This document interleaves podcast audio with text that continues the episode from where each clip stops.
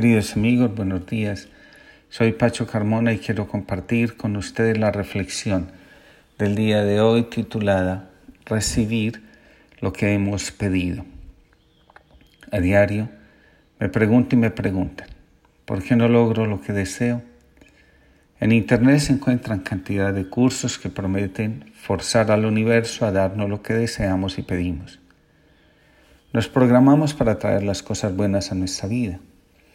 Podríamos pasarnos la vida entera señalando la cantidad de métodos y propuestas de todo tipo que existen para traer la abundancia y la prosperidad. Ante lo anterior cabe la pregunta. ¿Es válido pedir y hacer cosas para que lo que anhelamos se realice? La verdad no lo sé.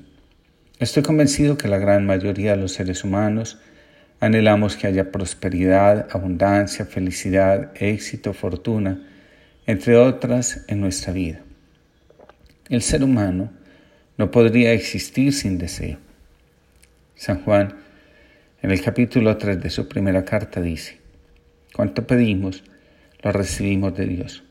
Y a continuación explica, porque guardamos sus mandamientos y hacemos lo que le agrada. Lo anterior nos pone frente a dos cosas. La primera, guardar los mandamientos de Dios. Jesús los resumió en uno, amar.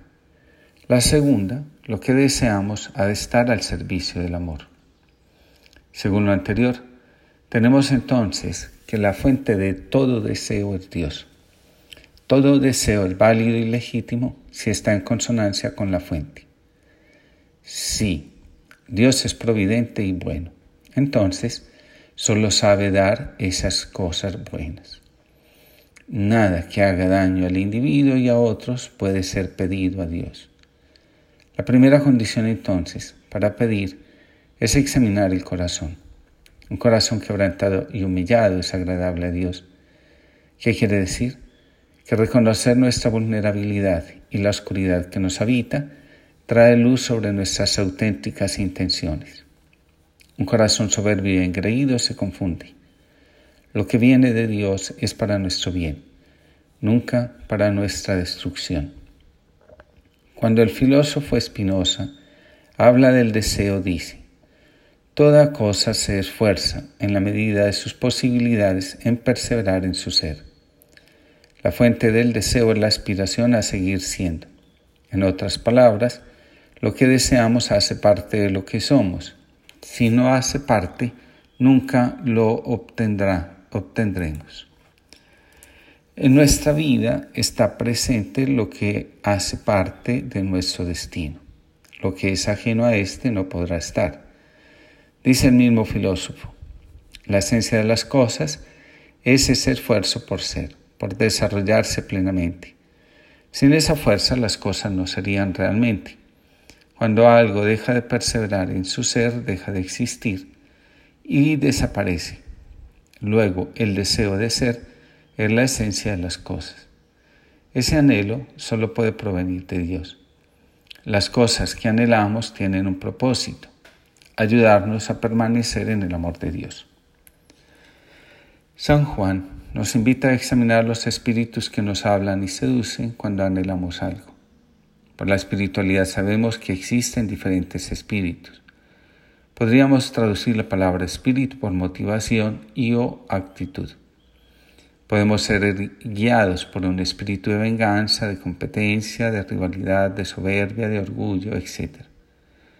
El criterio para discernir si un espíritu es auténtico o no es el siguiente. Todo lo que está al servicio del amor y nos hace mejores seres humanos está en consonancia con Dios y en consecuencia con la vida y con lo que somos. Todo lo demás es un engaño. Espinosa enseña, siendo el deseo la esencia y el motor del hombre, nuestros actos van encaminados a la satisfacción del deseo entendiendo esta satisfacción como búsqueda de una mayor perfección que nos permita perseverar en lo que somos y aumentar nuestro ser. Cuando un hombre pasa a un estado de mayor perfección siente alegría y cuando su perfección disminuye tristeza. La tristeza y la alegría serán las pasiones primarias de las que surgirán todas las demás. La imaginación del hombre es fértil y rica en imágenes diversas. De esta imaginación surgen todas las pasiones como la soberbia, la compasión, la lujuria. Si observamos estas pasiones veremos que pueden ser reducidas a las pasiones simples de alegría y tristeza. Dios nos dará lo que haga crecer nuestra alegría. En realidad, eso es lo único que deberíamos pedir, permanecer siempre alegres. Estamos alegres cuando estamos siendo nosotros mismos. La identidad es lo que nos define. En este sentido, la alegría nos define como hijos de Dios. Los que pertenecen a Dios viven alegres. Quienes se han distanciado de Dios y han roto la relación con Él, andan en la ira, la tristeza y la culpa. Dios nos concede cada día la gracia de crecer en nuestra conciencia de hijos. Lo que pedimos a Dios y Él nos da es porque está en consonancia con nuestra razón de ser, hijos de Dios. Dios da cosas buenas a sus hijos, aunque a veces no sepamos reconocerlo. Para poder recibir lo que pedimos, la condición es permanecer en el amor de Dios. ¿Qué significa eso? El sufrimiento es la expresión de nuestra resistencia a fluir con la vida y de nuestra creencia de que las cosas deben ser como nosotros esperamos que sean. Estar en el amor de Dios es vivir con la convicción de, que lo que ocurre en nuestra vida sirve a nuestro crecimiento, desarrollo y realización humana. En esa medida, estamos preparados para recibir de manos de Dios la alegría. Que Dios los bendiga a todos y los proteja.